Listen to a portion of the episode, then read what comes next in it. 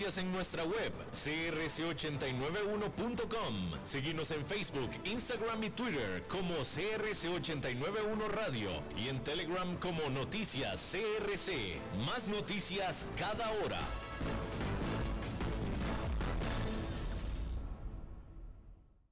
CRC 89.1 Radio y Cadena Radial Costarricense no se hacen responsables por las opiniones emitidas en este programa. Transcomer, puesto de bolsa de comercio, presenta a las 5 con Alberto Padilla.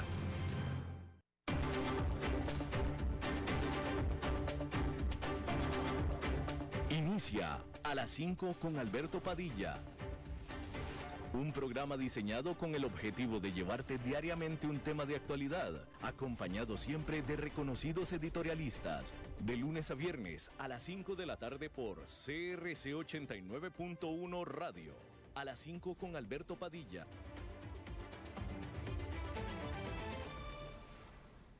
Hola, ¿qué tal? Saludos, bienvenidos a esta emisión de A las 5 con su servidor Alberto Padilla. Muchísimas gracias por estarnos acompañando. Gracias por estar ahí. Le mando cálidos saludos desde la señal y las instalaciones de CRC 89.1 FM o 89.1 Radio en San José, Costa Rica, de donde estamos transmitiendo hasta el punto, en el tiempo, en el espacio en el que usted nos está escuchando, porque estamos transmitiendo simultáneamente en varias plataformas, por ejemplo en Facebook Live, en la página de este programa, a las 5 con Alberto Padilla. Estamos también disponibles en el canal de YouTube de este programa Estamos también en podcast, en las principales eh, plataformas para ello, principalmente Spotify, Apple Podcast, Google Podcast y otras cinco importantes más. Aquí en Costa Rica este programa que sale en vivo en este momento a las 5 de la tarde se repite todos los días a las 10 de la noche aquí en CRC 89.1 Radio. En esta ocasión me acompaña tratando de controlar los incontrolables el señor David Guerrero y la producción general de este programa, siempre poderosa desde Bogotá, Colombia, a cargo del señor Mauricio Sandoval. Hay que comenzar diciéndole que Hong Kong por fin dio por terminado su requisito de cuarentena de, en, hotel para aquellos que estén visitando este territorio, aquellos que osen visitar este territorio, eh, todos los viajantes, y ahora quien llegue a Hong Kong eh, podrá quedar libre, literalmente, pero tendrá tres días de, eh, vigilancia médica en casa. De vigilancia médica en casa durante tiempo durante el cual podrán salir de sus residencias hacia lugares selectos, pero no incluye restaurantes y bares. Más temprano, o mejor dicho, antes ya, eh, eh, este, este mismo viernes, Japón también había anunciado el aflojamiento de las restricciones en la frontera de COVID-19. En realidad, en los aeropuertos y en los puertos es una isla eh, a partir del próximo mes, y esto se ve, por supuesto, como una manera de revivir el turismo y de ayudar a la moneda local, el yen, que ha estado desplomándose. Y Ursula von der Leyen, que es la presidenta de la Comisión Europea, dijo que la Unión Europea tiene herramientas para lidiar con, con gobiernos no democráticos y esto se considera como una advertencia velada a Italia antes de las elecciones de este domingo. Allá en Italia, una alianza ultraderechista dirigida por Giorgia Meloni se espera ampliamente que vaya a ganar. Matteo Salvini, o Salvini, que es el líder de uno de los eh, partidos de la alianza que compone el bloque de Meloni, llamó a los comentarios de Ursula von der Leyen vergonzosos y arrogantes, o de, o de arrogancia vergonzosa, fue lo que dijo. Y bueno, vamos a hablar de lleno sobre la situación en Rusia y en Ucrania. Primero decir que investigadores de las Naciones Unidas, no son investigadores estadounidenses, no son investigadores ucranianos, no son investigadores de ningún país de Occidente, son investigadores de las Naciones Unidas. Y ellos afirmaron que Rusia cometió crímenes de guerra en Ucrania. Estos expertos, cuya investigación había sido comisionada por el Consejo de Derechos Humanos de las Naciones Unidas, afirman que estuvieron y que fueron impresionados por el gran número de ejecuciones que pudieron documentar en las áreas que visitaron.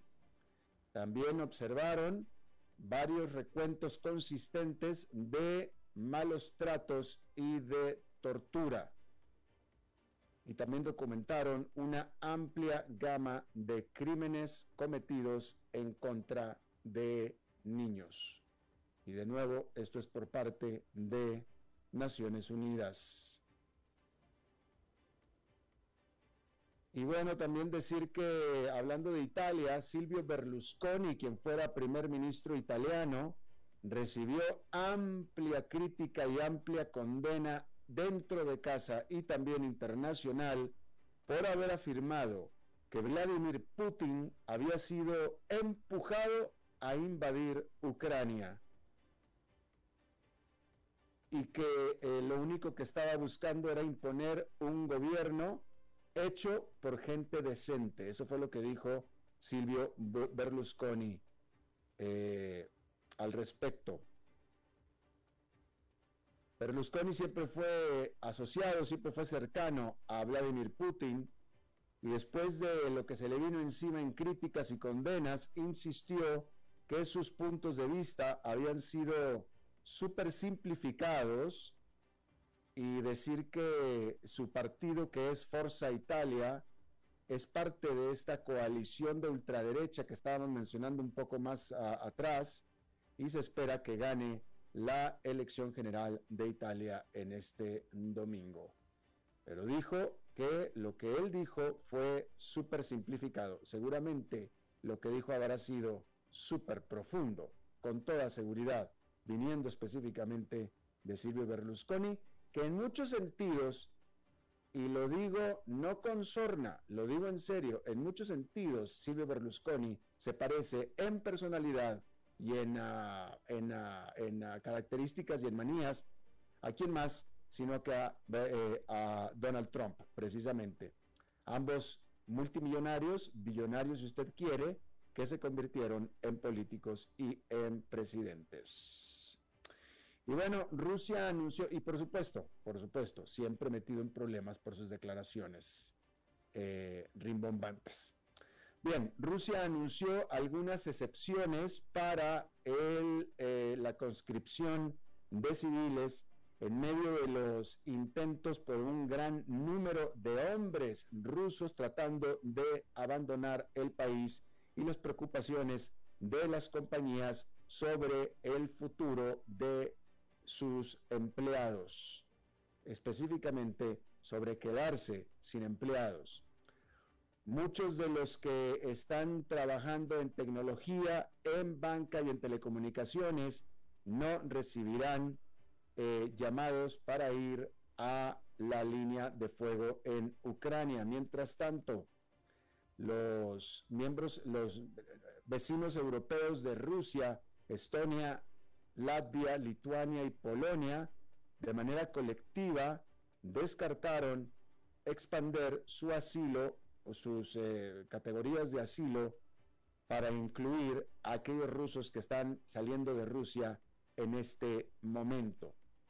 Y todo esto se da porque empleados rusos de aerolíneas y aeropuertos, según los reportes, comenzaron a recibir avisos de servicio militar obligatorio después de que el presidente Vladimir Putin ordenara una movilización militar que llamó parcial, según informó el viernes el periódico Kommersant, citando fuentes. Los empleados de al menos cinco aerolíneas rusas, incluida la principal Aeroflot, y el personal de más de 10 aeropuertos, recibieron citatorios un día después de que Putin ordenara la movilización, según informa el periódico. Según fuentes de tres empresas, entre el 50 y el 80% de los empleados podrían ser llamados a filas y una fuente cercana a Aeroflot dijo que más de la mitad del personal de tres de las aerolíneas del grupo podrían ser reclutados, dijo el Commerstant. La mayoría de los pilotos de la aerolínea son oficiales de reserva capacitados en departamentos militares de escuelas de vuelo o soldados rasos que han completado el servicio militar. Al menos cinco empresas han comenzado a compilar y dos ya han enviado listas de empleados que estarán exentos del borrador, ya que la exención es crítica no solo para pilotos y controladores de tráfico aéreo, sino también para especialistas técnicos, comerciales y de tecnologías de información, de acuerdo a publicado por Commerstant. El miércoles, como usted sabe, aquí se lo informamos, Putin ordenó la primera movilización de Rusia desde la Segunda Guerra Mundial y respaldó un plan para anexar partes de Ucrania, provocando que algunos rusos de edad militar comenzaran a buscar salir del país. El ministro de Defensa, Sergei Shoigu, dijo el miércoles que se convocaría a unos 300.000 reservistas, solamente especialistas con experiencia militar. Todos los hombres rusos deben hacer un año de servicio militar entre los 18 y los 27 años, aunque los estudiantes universitarios pueden recibir instrucción en una facultad militar junto con los estudios elegidos.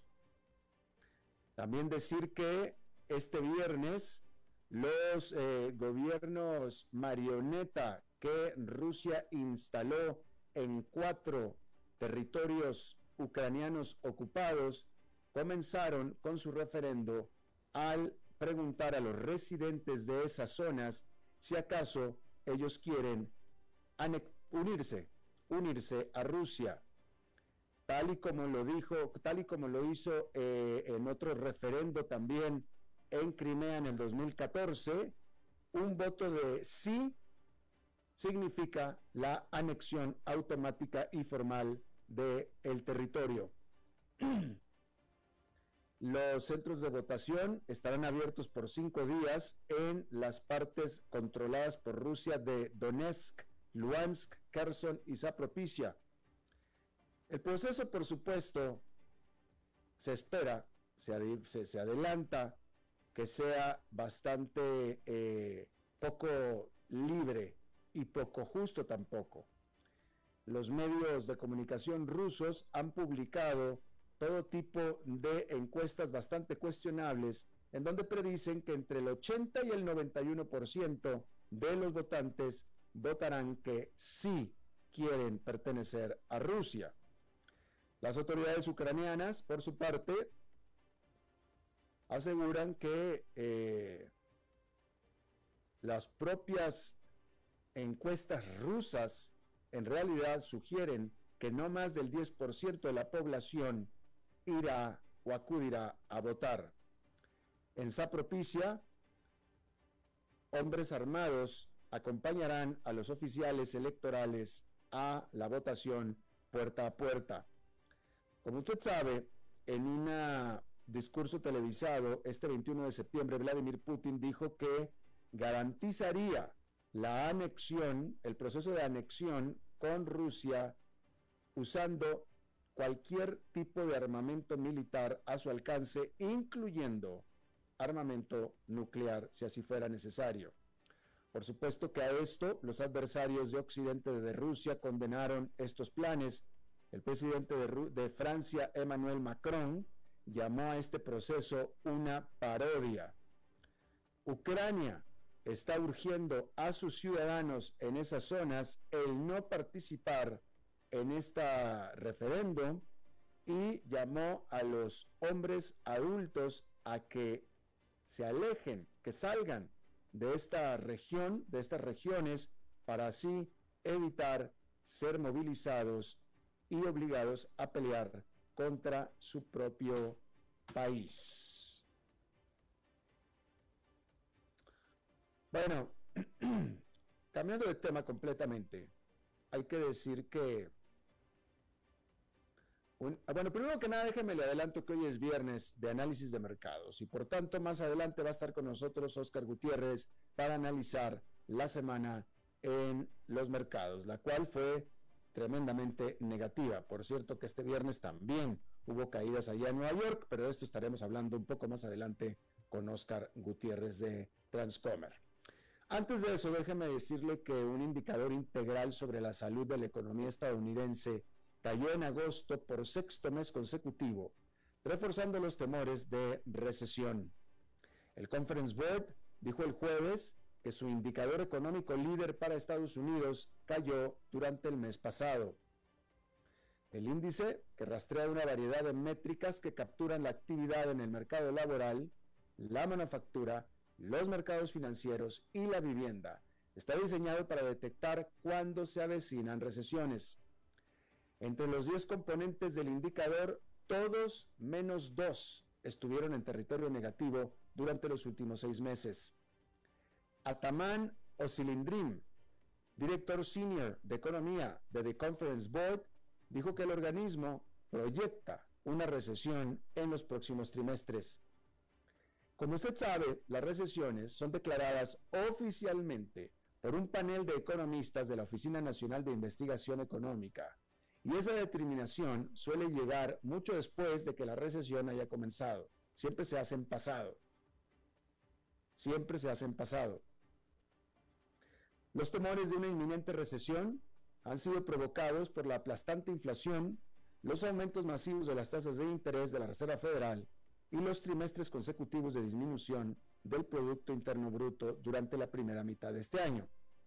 Sin embargo, hay que decir que muchos economistas afirman que el mercado laboral sigue siendo demasiado fuerte como para que la economía estadounidense esté en recesión. Es decir, el mercado laboral está muy fuerte. Esta economía sigue teniendo prácticamente pleno empleo. Por tanto, muchos economistas afirman que no puede haber una recesión con estas condiciones. Y es que durante las recesiones las empresas recurren a despidos masivos y los informes económicos indican que eso no está sucediendo todavía. Las nuevas cifras publicadas el jueves mostraron que las solicitudes iniciales de desempleo aumentaron solamente ligeramente la semana pasada y se mantienen aún cerca del nivel más bajo desde mayo. Bien, históricamente, en tiempos de dificultad económica, el precio del oro sube, pues es recurrido por los inversionistas como un activo seguro para estacionar su dinero en espera de tiempos mejores. Pero los tiempos de dificultad económica actual parecen ser la excepción a esta regla. Los precios del oro no han subido y de hecho han bajado. Y han bajado bastante, casi un 20% desde su máximo reciente de marzo. Y eso pone al oro al borde ya de un mercado a la baja. Los precios del oro se dispararon a principios de marzo cuando aumentaron los temores sobre las consecuencias de la invasión rusa a Ucrania. Pero desde entonces, sin embargo, han surgido otras dinámicas en el mercado. Y es que está siendo afectado por el efecto Fed. El Banco Central ha estado aumentando agresivamente las tasas de interés en un intento por reducir la inflación que sigue obstinadamente alta, especialmente cuando la guerra en Ucrania impulsa los precios de los alimentos y la energía. Este miércoles, la Reserva Federal aumentó las tasas en tres cuartos de punto porcentual por tercera reunión consecutiva, un movimiento sin precedentes. También indicó que podrían estar sobre la mesa dos aumentos significativos en noviembre y diciembre. Desde principios de marzo, la tasa referencial de la Fed pasó de 0 a 3,25%. Esta situación empujó al dólar estadounidense a un nuevo máximo en dos décadas. El billete verde ha subido un 16% frente a una canasta de principales divisas en lo que va del año y en lo que es un gran aumento. Esos movimientos han estado perjudicando al mercado accionario y también al oro. Y esto se debe en parte a que las transacciones en materias primas, incluido el oro y otros metales preciosos generalmente se realizan en dólares. Una moneda más fuerte hace que sea más caro para los inversionistas extranjeros comprar y puede reducir la demanda, lo que hace que los precios bajen. Otro factor es el efecto del duro ciclo de alzas de la Fed sobre los bonos del gobierno de Estados Unidos. Porque los rendimientos de estos bonos, cuyos precios se mueven en el sentido opuesto, han aumentado debido a que justamente la Fed ha endurecido la política. Eso es lo que está haciendo la Fed, aumentar las tasas de interés. Para que cueste más caro pedir préstamos, pedir créditos, pero sea más rentable ahorrarlos, ahorrar el dinero. El rendimiento del Tesoro estadounidense de referencia a 10 años fue del 3,77% frente al 1,5% a principios del año. Y entonces el oro también compite con los bonos del gobierno como inversión segura. Y cuando los inversionistas puedan obtener mejores rendimientos en el segundo, pues el primero parece mucho menos atractivo. Usted está teniendo un rendimiento de al menos 3,77% en dólares. Dicho de otra manera, si está aumentando las tasas de interés, ¿qué preferiría usted? ¿Tener oro o algo que le está proporcionando un rendimiento? Creciente, por cierto. Esta semana dejó en claro que los bancos centrales no planean cambiar de rumbo en el corto plazo, presentando la tarea de controlar la inflación como su prioridad, es decir, van a seguir aumentando las tasas de interés. Después de que la Fed anunciara su último aumento de tasas, otros le siguieron. El Banco de Inglaterra elevó las tasas en el Reino Unido a su nivel más alto desde el 2008, Suecia hizo lo propio, Indonesia, Vietnam, Noruega y Suiza también subieron, y eso significa entonces, por tanto, que es muy poco probable que el oro se vaya a recuperar en el corto plazo o que el dólar vaya a caer también en el corto plazo.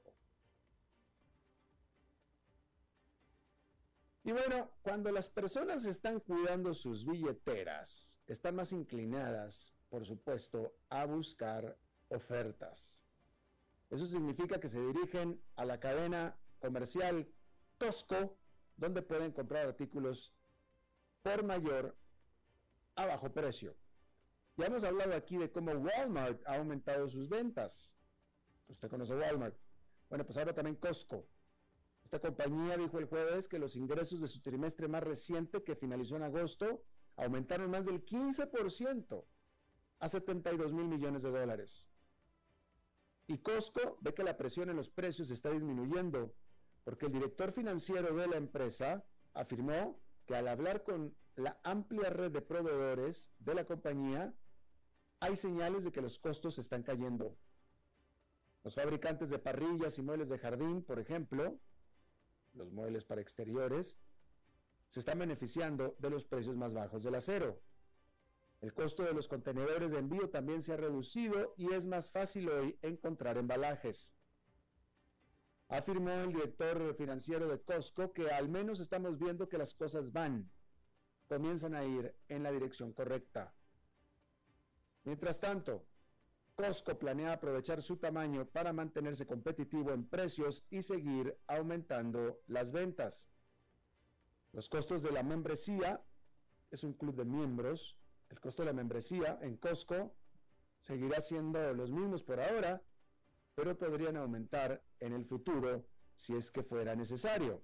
En cambio, el competidor Sam's Club aumentó recientemente sus cuotas de membresía por alguna razón a Sam's Club no le está yendo igual de bien. Me queda un poco de tiempo, entonces déjeme, eh, quiero comentarle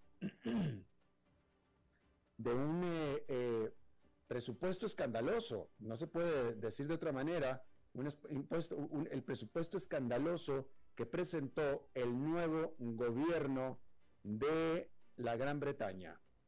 Porque en lo que es una intervención fiscal extraordinaria, el eh, ministro de Finanzas de la Gran Bretaña, el flamante ministro de Finanzas, Kwasi Kwarteng, reveló lo que llamó un mini presupuesto para impulsar el crecimiento a través de muy grandes recortes fiscales, muy grandes recortes de impuestos y un aumento muy grande también de gasto del gobierno para impulsar la alicaída economía. Ante esto, todo esto suena muy bien, la intención es buena, suena muy bien, pero ante esto, la libra esterlina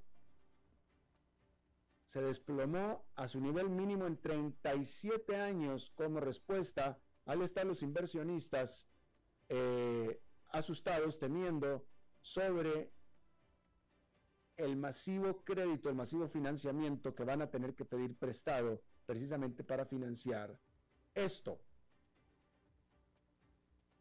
La Oficina de Manejo de Deuda Británica confirmó que el gobierno va a tener que pedir prestados adicionales 80 mil millones de dólares este año para fondear este paquete.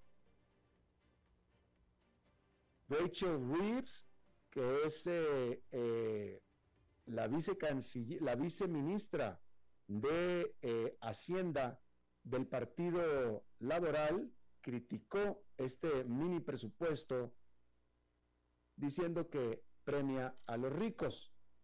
Pero el punto es el aumento de la deuda.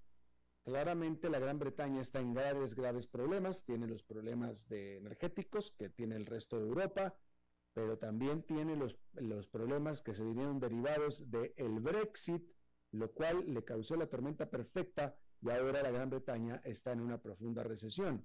Este gobierno que acaba de entrar al poder hace apenas dos semanas está tratando de arreglar las cosas y nada más que se está yendo, digámoslo así, por la vía fácil, que es también la más costosa, que es pidiendo dinero para tratar de generar eh, eh, eh, actividad económica.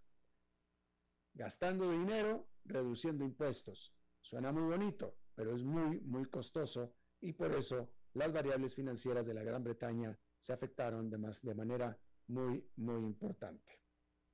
Bien, vamos a una pausa y regresamos con el segmento de Oscar Gutiérrez, a hablar de la Semana de los Mercados de Transcomer. A las 5 con Alberto Padilla, por CRC 89.1 Radio.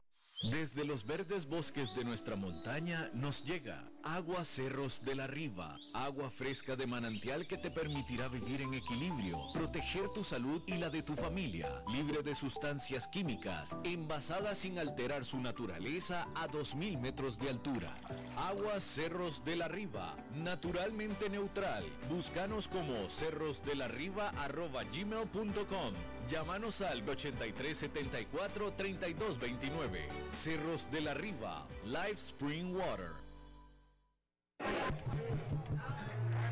Ok, gracias a todos por haber venido a la fiesta de despedida de don Alberto, quien cumple 30 años de trabajar para nuestra empresa. Y bueno, le llegó el día del retiro. Don Alberto, ¿por qué no viene acá y nos da unas palabras? Muchas gracias a todos. Solo puedo decirles que si alguien sabe de algún trabajito, que por favor me dicen. Es en serio. No me preparé para este momento y tengo que ver cómo consigo otro trabajo. No cometan el mismo error que yo. Transcomer, puesto de bolsa de comercio. Construyamos juntos su futuro. Somos expertos en eso.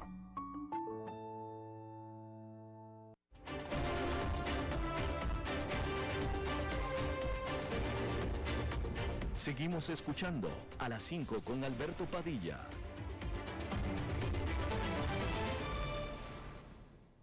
Bueno, es viernes y los viernes toca analizar la semana de los mercados en este segmento patrocinado por Transcomer con nuestro experto de Transcomer, Oscar Gutiérrez. Oscar, ¿cómo estás? Buenas tardes, Alberto. Muy bien. Bueno, y este viernes, un viernes emocional, ahí de mucho movimiento. Eh, cierran todos los índices con pérdida, el Dow Jones, el S&P y el Nasdaq.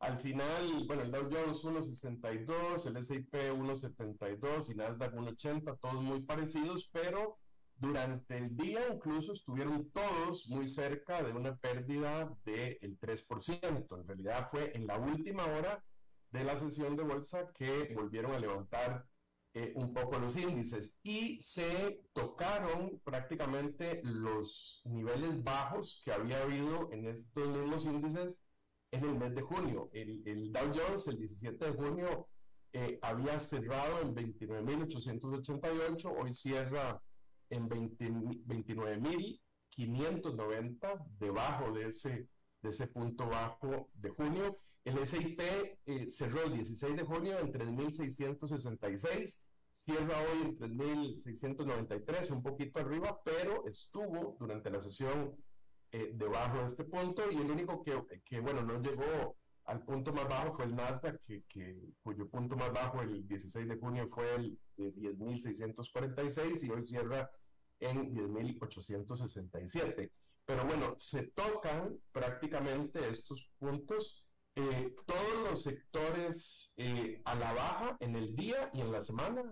En el día de hoy, los que menos sufrieron, digamos, fueron el sector salud y bienes raíces, y los que más sufrieron de materiales y energía, principalmente eh, con una caída del petróleo también.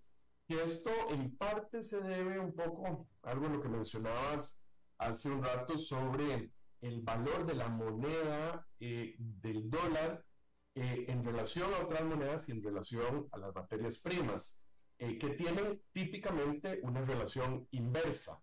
Cuando el dólar se fortalece, eh, podemos poner el ejemplo de que si yo tengo una manzana que vale un dólar, bueno, si de pronto el dólar vale más, entonces el, el, el precio de esa manzana costaría menos de un dólar. Entonces tienen típicamente esa relación inversa. Igualmente, cuando se fortalece contra otras monedas, entonces estas materias primas en términos de esas otras monedas son más caras y entonces eh, baja un poco la demanda. Bueno, esto, esto podría tener un efecto para adelante, porque si baja hoy el, el petróleo en este mes, podríamos ver un efecto en la gasolina el mes entrante y eso puede ayudar un poco con la inflación.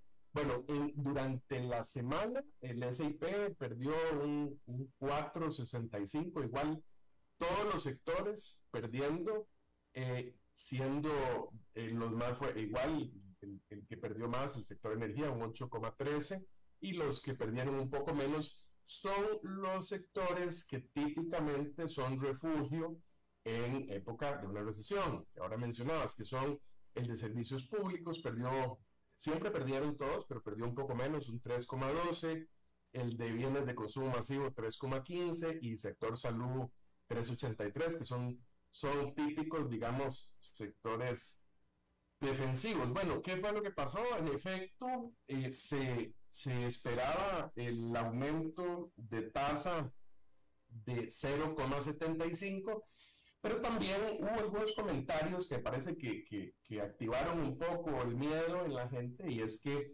el, volvió a defender fuertemente el señor Powell eh, que su, primer, su primera prioridad es es atacar la inflación y prácticamente el mensaje fue, aunque esto le cuesta al mercado, ¿verdad? Y proyectó una tasa para inicios del año entrante de 4,6% para la, para la tasa de la Reserva Federal, que hoy está entre 3 3,25, o sea, eso implicaría un 1,5% porcentual adicional. También eh, proyectó que el desempleo eh, debería subir a 4.4%, estando ahora, bueno, en 3,7%.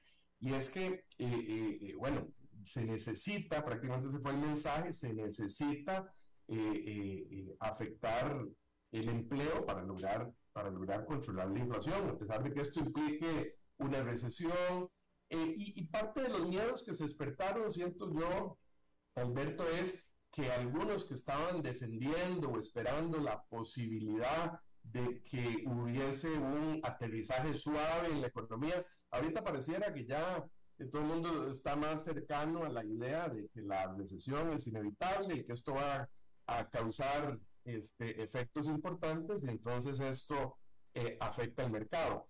Las apuestas eh, para la próxima reunión, que no tenemos en octubre, la próxima es en, en, en noviembre, es de un 33% para medio punto y un 67% para 0,75. Entonces, bueno, eh, hay algunos, hoy, hoy estuve viendo algunos eh, economistas, algunos eh, analistas que salen regularmente, yo CNBC normalmente, particularmente me llamó la atención la participación del profesor Jeremy Siegel. Jeremy Siegel es, es un profesor de finanzas de la escuela de Wharton, de la Universidad de Pensilvania, que, que usualmente aparece en, en, en entrevistas en CNBC y hoy estaba enojadísimo. Yo hoy lo vi en la, a mediodía, eh, más o menos en esa entrevista, eh, y le tiró muy fuerte a Jerome Powell, ¿verdad? O sea, dijo, eh, bueno, así como antes se equivocó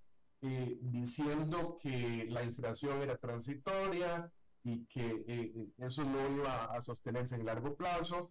Bueno, ahora se equivoca más bien del otro lado, manteniendo una posición tan fuerte que lo que va a provocar es un efecto eh, boomerang más fuerte en la cuenta. Y bueno, le tiró bastante fuerte en la entrevista. De hecho, escribieron algunos artículos al respecto eh, eh, y todo. Una de las cosas que él dice es que, eh, que bueno, que, el, que el, desempleo no está provocando inflación, que, que los salarios lo que están es alcanzando el dinero que se ha perdido. Sin embargo, eso es eh, bueno, no a discutir uno con el profesor de, de Wharton, pero yo creo que hay un círculo vicioso, porque mientras los salarios siguen aumentando, eso sigue empujando la inflación y claramente la Reserva lo que quiere es cortar ese círculo, aunque esto implique dolor económico en la gente. Eh, y bueno, ese es, el, ese es un poco eh, el efecto que ha habido. Hay un tema y es que ahorita las tasas ya al nivel que han subido, Alberto, uno ve, eh, bueno, la tasa, por ejemplo, a dos años de, los títulos de gobierno, que está en 4,20, eh, y esta es eh, típicamente la tasa a dos años actual. normalmente lo que representa es la proyección que tiene el mercado de cuál va a ser la tasa promedio de, de los fondos de reserva en esos próximos dos años. Pero también si uno ve bueno, ese 420 puede estar todavía debajo de la inflación actual, que está más alta. Y no puede decir, bueno, invertir ahí, este, eh, al igual, o, si vemos incluso bonos de menor plazo, de 12 meses está en 406, de 6 meses en 386. Eh, y uno puede decir, bueno, eso es por debajo de la inflación. Eh, sí, pero en este momento yo lo que tengo que ver es, recordémonos que la inflación cuando la reportan es lo que ha ocurrido en el último año para atrás. Yo tengo mi dinero hoy e invierto para el próximo año, los próximos seis meses, los próximos dos años. Entonces yo tengo que prever qué va a ocurrir de aquí en adelante y cómo estoy más seguro. Y si en este momento la perspectiva y hay más miedo en los mercados de que pueda seguir cayendo o que eventualmente suceda lo que has venido conversando en sesiones anteriores, de que falta esa capitulación final, es bueno, eh, eh, ¿cómo estoy yo mejor con mi dinero metido en el mercado o mejor lo saco y eh, invierto ya en bonos que me están rindiendo cerca de un 4%, que es mucho más seguro? bueno, como vos decías ahora, los, los precios de los bonos van inversos a a, su rentabilidad. Entonces, digamos, en bonos de más largo plazo, yo sí puedo tener un riesgo de pérdida. Si las tasas suben, el precio del bono va a bajar y puedo perder capital. Pero si yo lo que tengo es la intención de decir, quiero parquear mi dinero seguro y me voy a aguantar hasta el vencimiento de estos bonos, no tengo riesgo. En realidad tengo asegurado ese 4%. Si yo compro el bono y me lo dejo, no me importa si sube o baja el precio en el interim, eh, que además, siendo a corto plazo, ese precio no se va a afectar tantísimo y entonces eh, tengo una opción muy segura ya más competitiva de 4% eh, versus tener mi dinero en, en, este momento en acciones que pueden ser muy volátiles. Entonces, parte de lo que se ve es, es eso, o sea, que, que en este momento las tasas de estos bonos ya se vuelven mucho más atractivas, y la gente empieza a balancear sus portafolios y decir, bueno, mejor me convierto eh, a, este dinero más seguro o por lo menos una buena parte de, mi dinero. Y, y, y, los bonos o las tasas de interés van a seguir subiendo. O sea, si se esperan un poquito más, van a ganar más dinero en el futuro. Sí, es decir, ya claramente el, el, el señor Powell lo anunció, ¿verdad? Espera que, el, que a principios del año entrante eh, las tasas van a, a, seguir, van a subir y proyecta ese 4.6%. Y lo que dice es, bueno, ahí esto, eh, ya aparte el miedo es, bueno, ¿qué tanto va a afectar esto en efecto a las empresas? Como te digo, algunos este, reclaman que ya la medida es muy fuerte. Se interpreta que esto puede ser, eh, Alberto, como una tasa techo, en el sentido de decir, ya, ya eh, sí ha hablado el señor Pablo que esto es una tasa restrictiva, es decir, que esto ya tiene un efecto en que, en que, en que reduce la demanda y, presiona hacia la baja esa inflación. Entonces lo que sí se espera es, bueno, que van a seguir aumentos hasta llegar ahí y que luego ahí se sostiene esa tasa a que surta sus efectos, a que deprima un poco esa inflación eh, y, y, luego en algún momento incluso tendrá que venir hacia la baja. Hoy lo que decía Jeremy Singer es, se le está yendo la mano y todo, y ahorita lo que vamos a ver es la Fed otra vez más bien bajando fuertemente las tasas, ¿verdad? Como diciendo, esto es una irresponsabilidad, es un, eh, eh, tardó en reaccionar antes y ahora reacciona muy fuerte y va a provocar un efecto demasiado fuerte. Entonces, que claro, la alternativa es, eh, si no se hubiera subido tanto la tasa, por ejemplo, si se hubiera dejado descansar más rato en ese, en, en, dos y medio, una cuestión así, entonces lo que estaría es alargándose ese proceso de inflación y me parece que eso es lo que quiere evitar el señor Pablo. Eh, y, bueno, eh, sí, este, pero eh, volviendo al tema que estabas diciendo de este analista que estabas viendo en CNBC, que está enojado, efectivamente pareciera que ya los, académicos, los, economistas, están empezando a, vaya, a lo que voy es que están empezando a cuestionar la credibilidad o a señalar el problema de credibilidad ahora de Jerome Powell, Oscar, porque hace un año, hace un año, en octubre del año pasado, hace solamente un año, Powell todavía seguía diciendo que la inflación era transitoria. Tan, tan lo seguía diciendo que no fue sino hasta marzo. Se tardó todavía seis meses en decretar el primer aumento de tasas de interés. Y cuando hizo ese aumento primero de tasas de interés, que apenas fue en marzo, aún en marzo todavía decía que era muy probable, que, no, no, que no era no, que él estaba seguro que lo podía hacer con un aterrizaje suave que era unas eh, pocas aumentos de tasas de interés, va a haber un aterrizaje suave sin problema, y solamente seis meses después, este miércoles, ya prácticamente dijo que el aterrizaje suave no se va a dar, y básicamente lo que está diciendo es que va a haber un estrellamiento, que es una recesión. Entonces, lógicamente, está ahora en cuestionamiento la credibilidad de Powell ante los economistas. Sí, así es. Y, y, otro punto que decían es cómo incluso eh, cuando ya se, se, veía que la inflación eh, se venía, que ya no era transitoria, cómo incluso continuó inyectando liquidez, aumentando el balance de la Fed, porque acordémonos que siguió comprando y no empezó a reducir el balance sino hasta junio eh, y un poco más fuerte ahora en septiembre. Pero, pero sí se ven, eh, yo durante la semana eh, veo las diferentes opiniones, economistas y todo, y se ven extremos, ¿verdad? Se ven eh, los que decían, sí, no, hace falta que suban las tasas para poder bajar esto rápido, otros dicen, no, más bien se le va a ir la mano. Entonces, todavía no veo consenso. Lo que sí creo que ya hay bastante consenso es que, es que va a bajar más el mercado. De hecho, pareció, no sé si fue ayer o hoy, que Goldman Sachs hizo una revisión eh, eh, sobre eh, el SIP, que prevé a 3.600 más bien. la verdad es que al principio de año nadie veía que, que, al final del año iba a terminar a la baja, a pesar de que ya se empezaba a eso. Y poco a poco fue cambiando la opinión.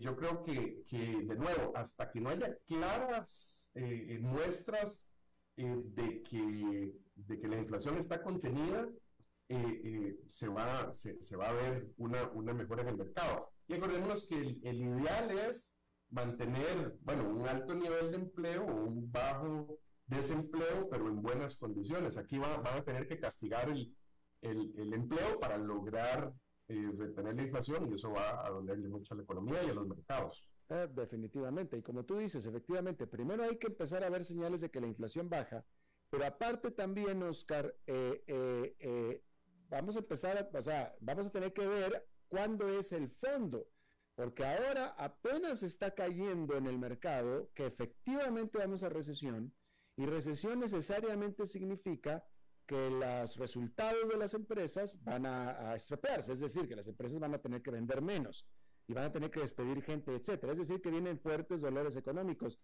Y las caídas recientes, y esta es mi opinión, aquí el experto eres tú, pero lo que yo estoy viendo es que las caídas recientes es nada más en la realización de decir, ah, caray, vamos a recesión. Pero ahora vamos a ver hasta cuándo y hasta dónde va a ser esa recesión. Así es que yo esperaría, mis canas me dicen, mi querido Oscar, que las caídas, o sea, tú mismo me lo acabas de decir hace rato, me lo dijiste, que yo estaba hablando de la capitalización, de la capital, capitulación que todavía no se daba, me parece que estamos en las puertas de en este momento, Oscar.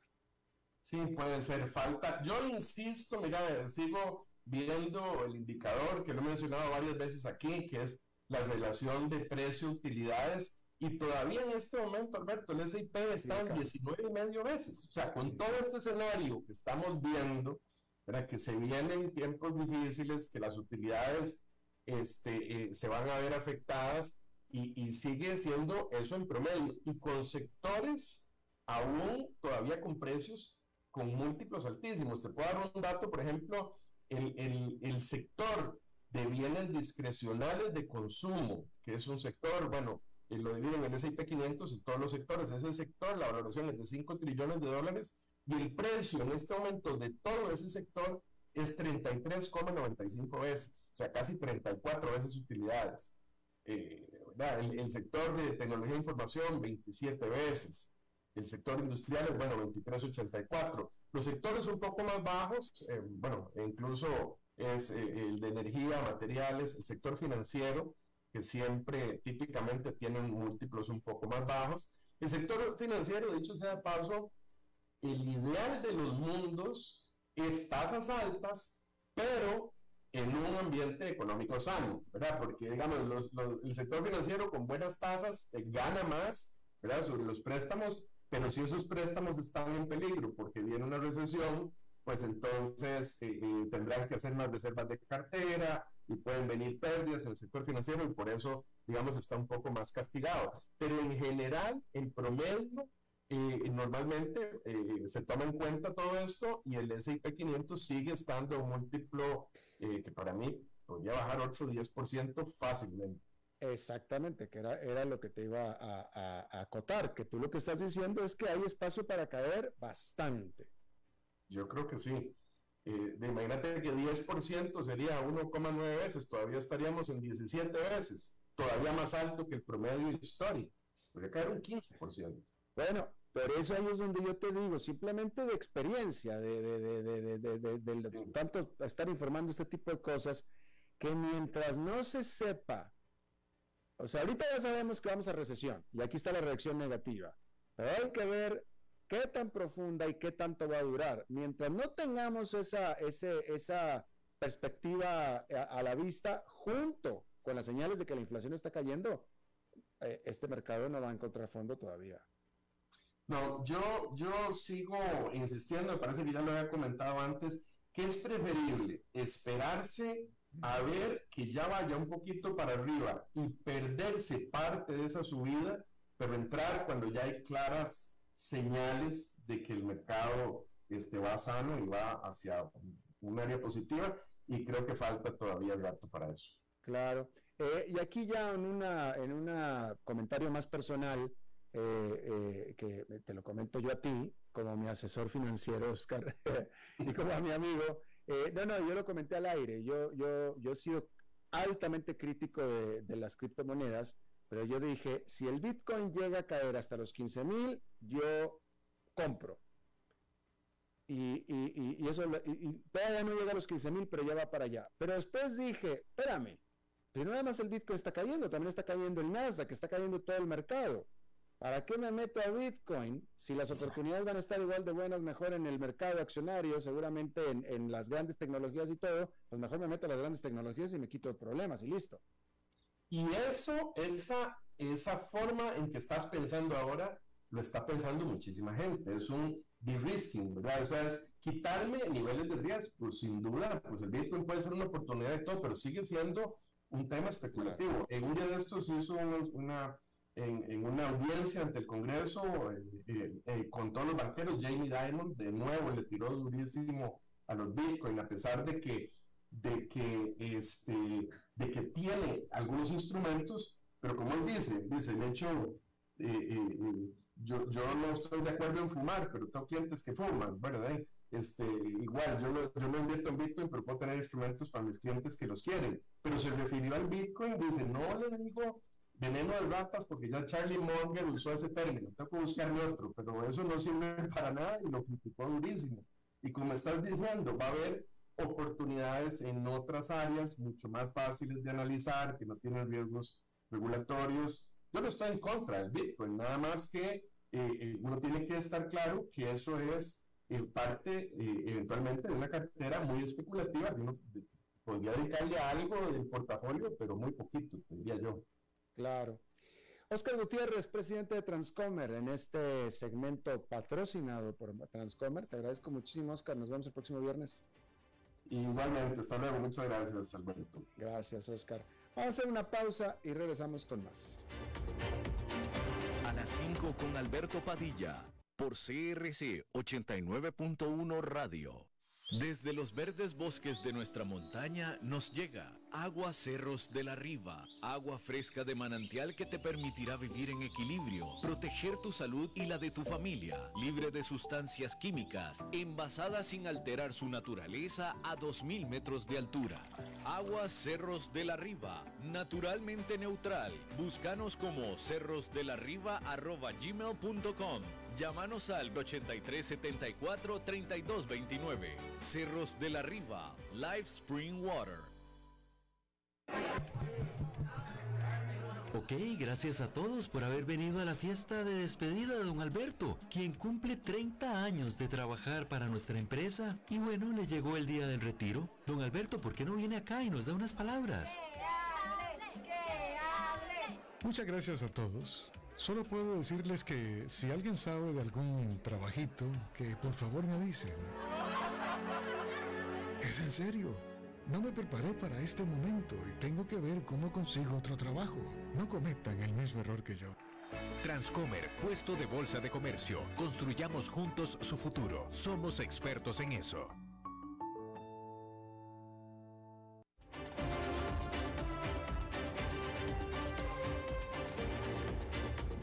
Seguimos escuchando a las 5 con Alberto Padilla. Bueno, y como cada viernes, la semana la cerramos hablando de estrategia empresarial con Humberto Saldívar. Humberto. ¿Qué tal Alberto? ¿Cómo estás? Eh, el día de hoy voy a hablar eh, referente a lo que se llama el saber delegar dentro de las empresas y es que sucede mucho que normalmente los eh, ejecutivos o los dueños emprendedores que iniciaron una empresa desde cero eh, están acostumbrados a que ellos tienen que estar presentes en cada situación o, eh, elemento complicado, ¿no? resulta que ya llega un momento donde tú tienes un tramo de control limitado, llámese tramo de control significa cuántas personas a tu cargo puedes supervisar de manera eficiente y de manera directa. Entonces, ¿qué, nos hemos encontrado nosotros en empresas familiares que ya están eh, pasando, digamos, de, cierto nivel de empleados, es decir, eh, más de 150 empleados, este, 200 empleados, pero que eh, el, el, dueño el gerente general en su momento sigue creyendo que él tiene que estar presente en cada una de las tomas de decisiones eh, en cada punto, ¿no? Eh, me refiero a cada punto es en cada punto ya sea de venta, de servicio, de, lo que es en sí lo que se haga. Y resulta pues que esto genera una ineficiencia porque te atrasas en tomas de decisiones importantes, no puedes avanzar en muchas cuestiones este, eh, estratégicas o eh, operacionales inclusive, que porque te faltó eh, X cosa el dueño tiene que estar ahí presente. Claro, hay, que, hay que aclarar que, que esto te va a costar, pero lo que sí también hay que aclarar es que si tú no sabes delegar, no sabes este, eh, distribuir una carga de trabajo, hacer una estructura que vaya de acorde a las necesidades de la empresa, tu empresa se va a estancar. Y se va a estancar porque tú la estás estancando y porque normalmente se le llama esto micromanagement y eh, ineficiencia operativa. ¿no? Humberto Saldívar, muchísimas gracias por el comentario. Y buen fin de semana para ti, buen fin de semana para ustedes también. Eso es todo lo que tenemos por esta emisión de A las 5 con su servidor Alberto Padilla. Muchísimas gracias por habernos acompañado. Espero que tengan un muy buen fin de semana. Nosotros nos reencontramos en la próxima. Que la pasen muy bien. A las 5 con Alberto Padilla fue traído a ustedes por Transcomer, puesto de bolsa de comercio. Construyamos juntos su futuro.